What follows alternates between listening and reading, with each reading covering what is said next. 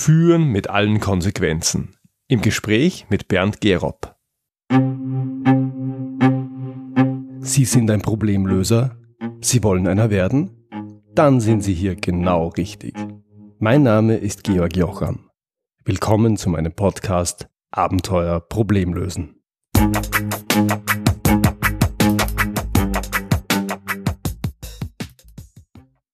Bereits in Episode 50 hatte ich mit Olaf Kapinski einen meiner persönlichen Podcast-Helden im Interview.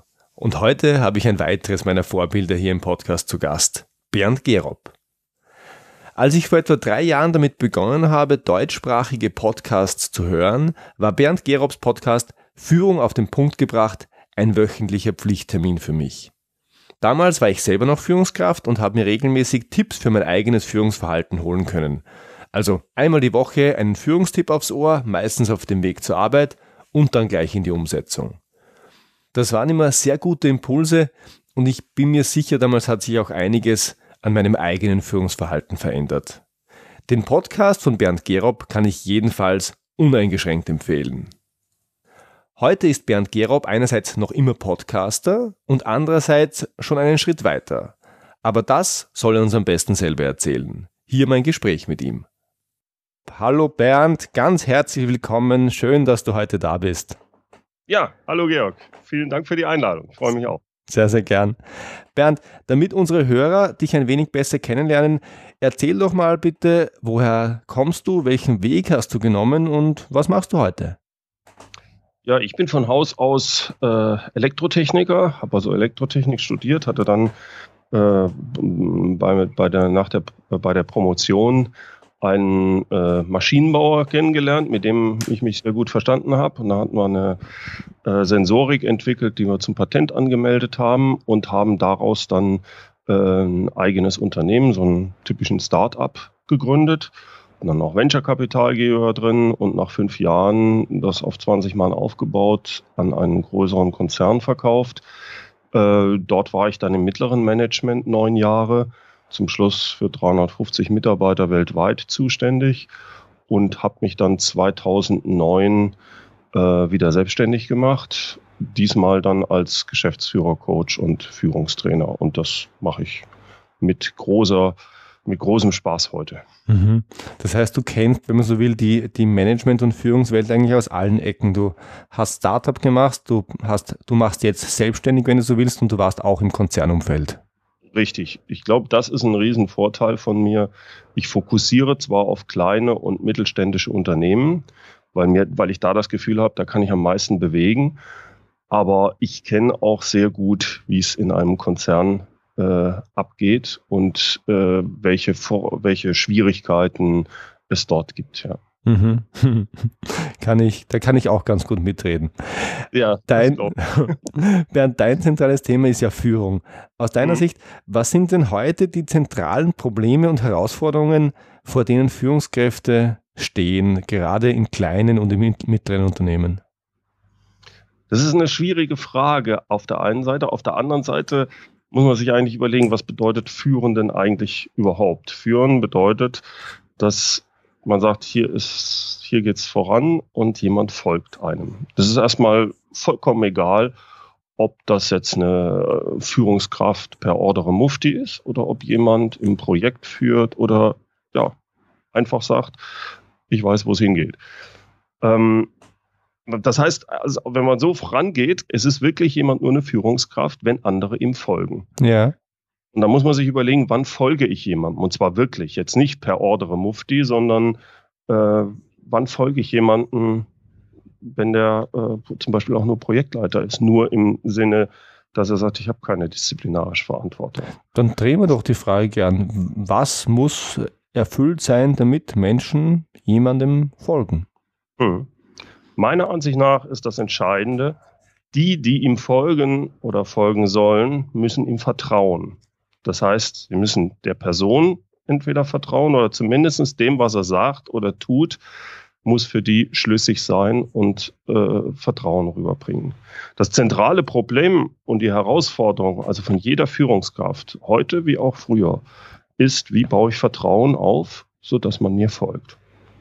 Das ist eigentlich die, alles andere ähm, folgt daraus. Wie, wie kriege ich es hin, dass mir jemand vertraut? Ähm, wie kommuniziere ich richtig? All diese Sachen basieren auf dieser Sache. Dann kommt natürlich noch, wie ist mein Umfeld und so weiter. Aber es läuft immer auf diese Art von Vertrauen hinaus. Äh, das Problem heute ist, es gibt verschiedenste Arten von Unternehmenskulturen. Es gibt diese Startup-Kultur, es gibt die äh, Konzernstrukturen, es gibt die New Work-Strukturen, alles Mögliche. Und da muss ich einfach als Führungskraft sehen, inwieweit passen diese Kultur, passt die Kultur, in der ich jetzt drin bin, zu meinen Werten und zu meiner Art zu führen. Und sobald wir sagen, ich führe in einer Art, dass ich nicht per Ordre Mufti wie Disziplin, äh, mit disziplinarischer Verantwortung oder ähm, äh, fast militärisch diese Möglichkeiten habe, dann muss ich ganz extrem darauf aus, was ist denn die, was soll denn die Motivation meiner Mitarbeiter sein? Wie ist die Motivation? Damit muss ich mich beschäftigen. Das heißt, ich muss, um Vertrauen aufzubauen, den Mitarbeitern auch sagen können, okay, äh, wo, was treibt euch? Und wir wissen ja aus, der, aus den verschiedensten Forschungen, die intrinsische Motivation ist die, die ich in solchen Situationen brauche. Also ich muss den Mitarbeitern den Wunsch nach Autonomie ermöglichen. Ich muss ihnen helfen beim Streben nach Meisterschaft. Und ich muss als Unternehmen wie auch als Führungskraft wenn ich will, dass die bestimmte Arbeiten machen, muss ich ihnen erklären, warum das sinnvoll ist. Mhm. Das sind, das sind, glaube ich, jetzt auch die drei Prinzipien, die Pink in seinem Bester genannt hat, nicht? Exakt. Also Autonomy, Mastery and Purpose. Exakt. Also äh, dort beschreibt er das ja auch wunderbar. Also auch ein Buch oder auch der TED Talk von ihm ist ja auch sehr äh, sehenswert, finde ich. Mhm. Äh, der beschreibt das da in der Art wunderbar. Mhm. Das ist meiner Ansicht nach immer mehr für viele die Herausforderung, weil viele immer noch mit Führungskraft dieses, äh, ja, ich bin jetzt Chef und die machen schon, was ich sage, weil die müssen ja. Äh, das funktioniert bis zum gewissen Grad, wenn es ganz einfache Arbeiten sind, funktioniert aber halt nicht, äh, wenn ich kreative Mitarbeiter haben will. Da muss ich ganz anders an die Sache rangehen. Ich muss nämlich diese drei Hauptbereiche bedienen. Äh, ich muss unterstützen. Der Mitarbeiter hat den Wunsch nach Autonomie. Er strebt nach Meisterschaft in dem, was er tut, und er möchte Sinn sehen in, was, in dem, was er tut. Da muss ich was anbieten. Ja, jetzt ist mir das vollkommen klar, dass das wahrscheinlich auch gar nicht so schwer ist in einem Startup-Umfeld, wo gerade das Sinn, das Sinnelement sehr, sehr groß ist. Denkt man in größere Strukturen, die gibt es ja auch im Mittelstand, spätestens im Konzern haben wir sie erreicht. Kann das die Führungskraft überhaupt noch leisten? Die ist ja dann regelmäßig in einer Sandwich-Position. Die hat von oben Vorgaben, ähm, würde wahrscheinlich selber gern nach Autonomie streben, nach äh, Meisterschaft und nach Sinn. Ähm, ja, bekommt das nicht in dem Ausmaße, hat die überhaupt die Möglichkeit, das, das an die Mitarbeiter weiterzugeben und so zu führen? Du sprichst da einen sehr wichtigen Punkt an. Deswegen habe ich vorhin auch äh, versucht, das zu sagen. Es gibt eine Vielzahl von unterschiedlichen Unternehmenskulturen. Und äh, ich kann in bestimmten Bereichen diese, ähm, ja, diese intrinsische Motivation kaputt machen, wenn ich falsch vorgehe wie es gerade bei großen Unternehmen manchmal ist, wenn alles so extrem eingeschränkt ist. Ich muss halt schauen als Führungskraft, welchen Freiraum habe ich in diesem Unternehmen? Wie weit geht das? Und das ist, das muss jeder für sich selber einschätzen. Einen gewissen Art von Freiraum hast du immer. Oder du nimmst ihn dir. Wie weit das geht, wie weit du das machen kannst, das musst du erkennen. Ähm, woran, worum es mir geht, ist nur, du, du musst auch wirklich dafür stehen. Ne? Du musst das ausloten, wie weit geht das für dich, aber auch für deine Mannschaft.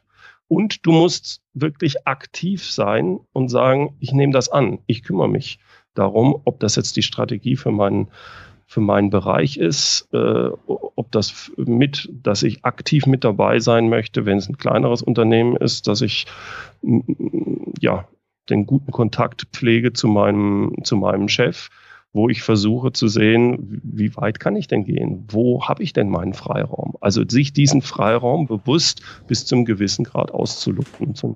Mhm. Ich, ich stelle mir das gerade sehr anspruchsvoll vor, nämlich auch für die Führungskraft. Die ist ohnehin unter Druck, Ziele zu erreichen. Die ist ähm, unter Druck, weil sie ja, Mitarbeiter hat, deren Wünsche sie doch erfüllen möge in unterschiedlichsten Dimensionen. Und jetzt ist die auch noch in einem sehr, ja, wie sagt man, in einem sehr unklaren Feld, wo sie eigentlich sich Spielraum nehmen muss. Ja. Und ähm, dann, dann, ich stelle mir das gerade vor, das ist im Konzern, da gibt es ein Konzernspiel, die Regeln sind nicht aufgeschrieben und jeder kennt sie. ja, das würde ich mal, da würde ich sagen, das stimmt nicht. Nicht jeder kennt sie. Er, ähm, Okay, die, man, jeder, jeder erfährt sie dann auf mehr oder weniger schmerzvolle Art und Weise. Alle spielen danach und wer sie besser ja. kennt, der spielt besser. Und jetzt bewegt sich die Führungskraft in diesem Spiel und hat eigentlich zwei große Möglichkeiten, nämlich zu sagen, ich will eine gute Führungskraft sein und dazu schaffe ich meinen Mitarbeitern ein Umfeld, in dem sie gut geführt werden und äh, was da sonst so reinkommt, das puffer ich weg. Oder ich spiele das Konzernspiel oder auch das Mittelständerspiel. Ein Mittelständler mit 5000 Mitarbeitern ist ja auch groß. Mhm. Ich spiele das Spiel, das dort gespielt wird und ähm, was bei den, meinen Mitarbeitern ankommt, ist das, was bei, auch bei allen anderen ankommt. Das ist, ich halte das für eine ganz, ganz schwierige Rolle, in der die Führungskraft da ist. Wir, wir, müssen vielleicht ein bisschen anders an die Sache rangehen. Wenn jemand Führungskraft wird, egal ob er von außen reinkommt oder ob er befördert worden ist, das Erste, was er sich überlegen muss, ist eigentlich, okay, wer bewertet denn, ob ich eine gute Führungskraft bin? Ja. Die Bewertung erfolgt nicht oder kann durch die Mitarbeiter erfolgen, ist aber für sein Überleben, für seine Karriere, wie auch immer, nicht ausschlaggebend. Mhm. Ausschlaggebend ist, was sein Chef von ihm hält. Also ist es günstig, wenn derjenige, der in eine Führungskraft kommt, sehr versucht, die Erwartungshaltung seines Chefs sich ganz klar zu bekommen. Das mhm. heißt, er muss mit ihm sprechen, muss rauskriegen, wie tickt der, was erwartet er von mir, was nicht. Wo, deswegen, wo, wie kann ich meinen Freiraum ausloten?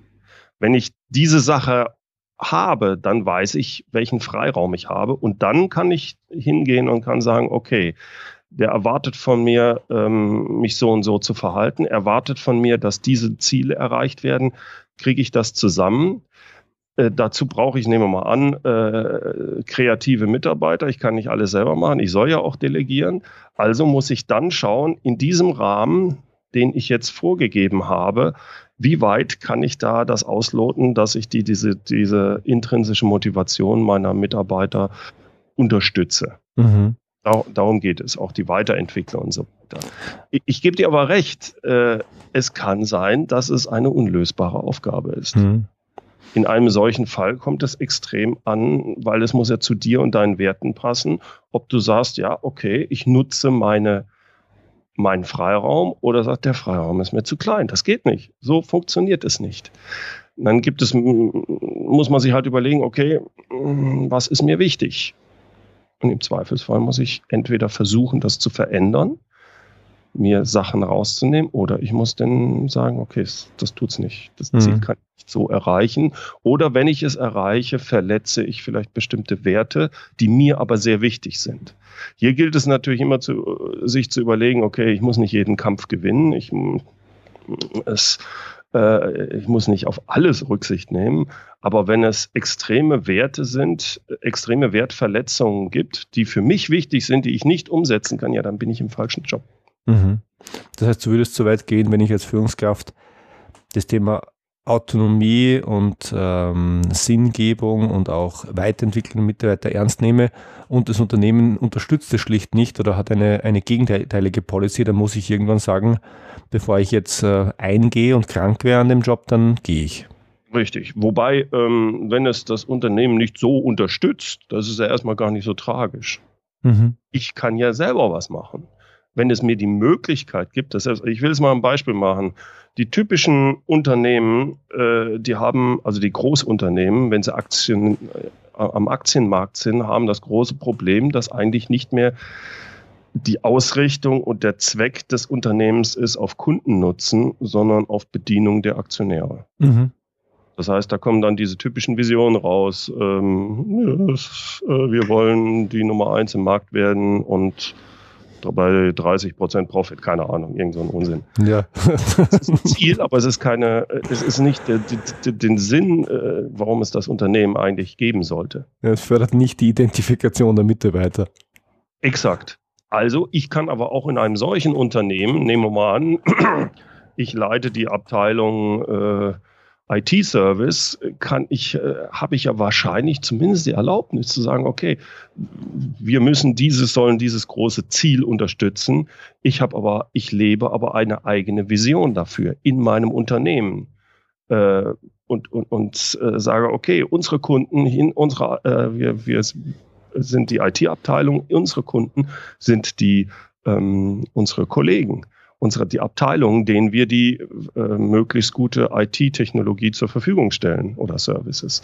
Also kann ich daraus wie eine kleine Vision und große Ziele für uns bauen und kann die dann auch vertreten, wenn ich dahinter stehe. Mhm. Mhm. Das heißt, ich kann auch in einem Unternehmen, was aus unserer Sicht keine vernünftige Vision hat, trotzdem sagen, okay, das große Laden, das ist vielleicht aber unsere eigentlichen Kunden in unserem Unternehmen drin sind die anderen Kollegen. Und dann kann ich so zumindest einen äh, Sinn anbieten, warum es uns gibt und warum es wichtig ist, dass wir nämlich unseren Kunden, unseren internen Kunden zu helfen. Also ich kann da unter Umständen was finden. Ob mhm. mir das dann ausreicht, das ist, eine, das ist dann eine persönliche Frage.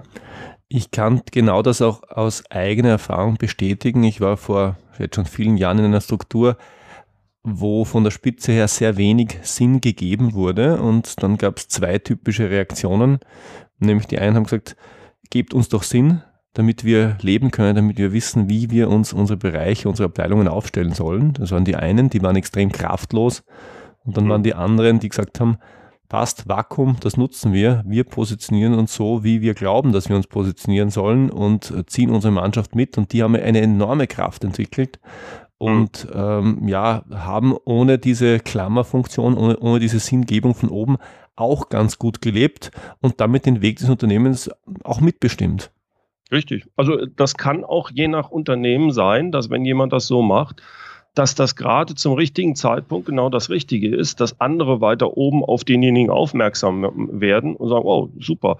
Und die äh, sagen, den laden wir vielleicht auch mal ein. Wir haben jetzt hier so einen Strategie-Workshop. Äh, stell uns mal vor, wie du das bei euch gemacht hast. Das sieht ja toll aus.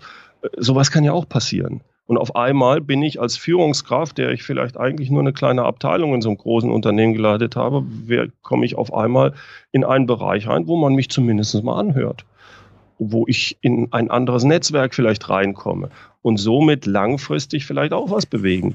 Also äh, ich sage nicht, dass das passieren muss, aber äh, das Schlimmste meiner Ansicht nach ist, wenn ich Führungskraft bin, wenn ich dann so passiv, so, so nur reaktiv, oh, mal schauen, oh, ist ja alles ganz schlimm, aber ich muss ja, da mhm. könnte ich schlagen. Das finde ich furchtbar. Das ist nicht kein, für mich keine Führungskraft. Mir hat mal einer gesagt, und das fand ich, das war mal einer mein, meiner, äh, mein erster Chef in einem Konzern, äh, der sagte, äh, Herr Gerob, Management, Manager sein heißt accept to get fired auf der extremen Position. Das heißt, es ist auch deine Aufgabe, bestimmte Sachen auszuprobieren. Natürlich im Rahmen und Sachen auszuloten und auch mal einen Fehler zu machen. Und ja, im Endeffekt, du triffst Entscheidungen immer unter Ungewissheit. Äh, du musst irgendwann auch die Verantwortung dafür tragen. Und das kann auch mal schiefgehen. Ja, mhm. deswegen bist du Führungskraft. Gefällt mir gut, dann äh, passt auch wieder äh, das Mehrgehalt, das rechtfertigt sich dann auch, wenn das Risiko mit dabei ist.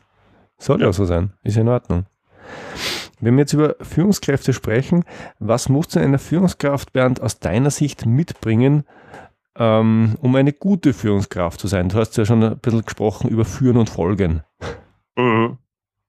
Ich habe mal so äh, mir damals viel Gedanken dazu gemacht, was sind so Führungsprinzipien. Mhm. Und die drei Führungsprinzipien, die, für, die ich für sehr wichtig halte, wenn man eine gute Führungskraft sein will, ist, dass man Ziele haben muss, wenn es irgendwie geht, vielleicht sogar eine Vision. Ich weiß, das ist nicht immer möglich, aber zumindest ein großes Ziel, für wo, damit man weiß, wo man überhaupt hingeht. Mhm. Und ich muss klare Positionen beziehen. Das heißt, das, was ich vorhin gesagt habe, woran merkt man denn, dass äh, eine Führungskraft eine gute Führungskraft ist, wenn da ein Chef für ihn für sie hält? Das Spiel kann ich aber auch umdrehen. Wenn ich davon ausgehe, dass die meisten Mitarbeiter ein guter Mitarbeiter sein wollen, woran machen wir es fest? Ja, an den Erwartungen des Chefs. Dann ist es doch verdammt nochmal meine Pflicht und Schuldigkeit, als Chef diese Erwartungen klar zu äußern und sie oder sie zumindest auch mal für mich klar zu haben. Was sind denn meine Erwartungen? Und Erwartungen ist nicht nur ja die Ziele erfüllen, sondern gerade in Grenzsituationen. Was erwarte ich, wie sich meine Mitarbeiter verhalten sollen? Das rauszuarbeiten, klar zu äußern und seinen Mitarbeitern zu vermitteln, das halte ich für eine ganz wichtige Sache. Das ist die eine Sache. Mhm. Die zweite ist wirklich sich selbst zu kennen. Also was für Werte habe ich denn? Und diese Werte dann auch wiederum zu vermitteln und sich daran messen zu lassen. Das ist ein Wort, ist ein Wort. Wenn mir wichtig ist Pünktlichkeit, verdammt nochmal, dann bin ich pünktlich. Mhm. Ich muss jemand sein oder jemand werden, auf den man sich verlassen kann. Ich muss berechenbar sein für meine Mitarbeiter. Denn das, jetzt kommen wir wieder auf das Thema Vertrauen, das baut Vertrauen auf. Mhm. Und das dritte, ja, entschuldige. Na bitte, ich muss nur ganz, ganz fest an eine, eine Episode denken, die bei mir vor Jahren, glaube ich, inzwischen großen Eindruck hinterlassen hat, die du mit dem Thomas Hochgeschurz, glaube ich, geführt hast, wo es genau um das Thema Erwartungen und Berechenbarkeit ging. Genau. Die, die, die werde ich auch in den Show Notes verlinken, weil die hat bei mir richtig Eindruck hinterlassen und ich habe dann kurze Zeit später bin ich dann zu meinem damaligen Vorgesetzten gegangen und habe dieses Erwartungsgespräch geführt. Ja. Und nachdem es damals relativ wenig Erwartungen gab, habe ich dann den, den, Spieß umgedreht und habe Erwartungen formuliert, von denen ich geglaubt habe, dass man sie von mir erwarten kann. Und ja. habe mir das abnicken lassen und das hat sehr geholfen. Das war gut.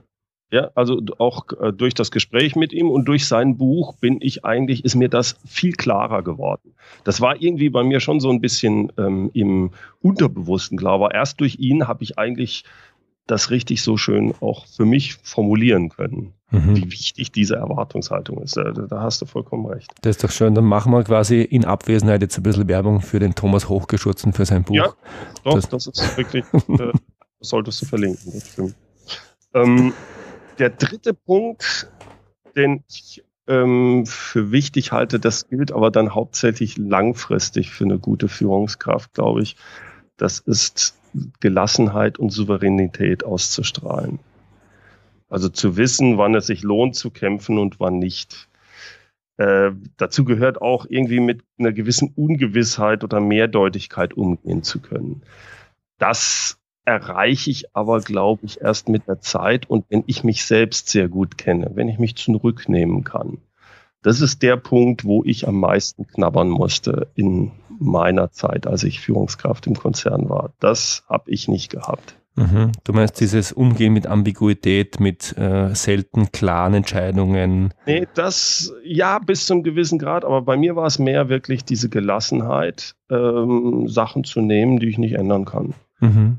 Ich bin immer direkt in den Kampf gegangen. Ja. Und zwar ungeschickt, würde ich heute. Okay.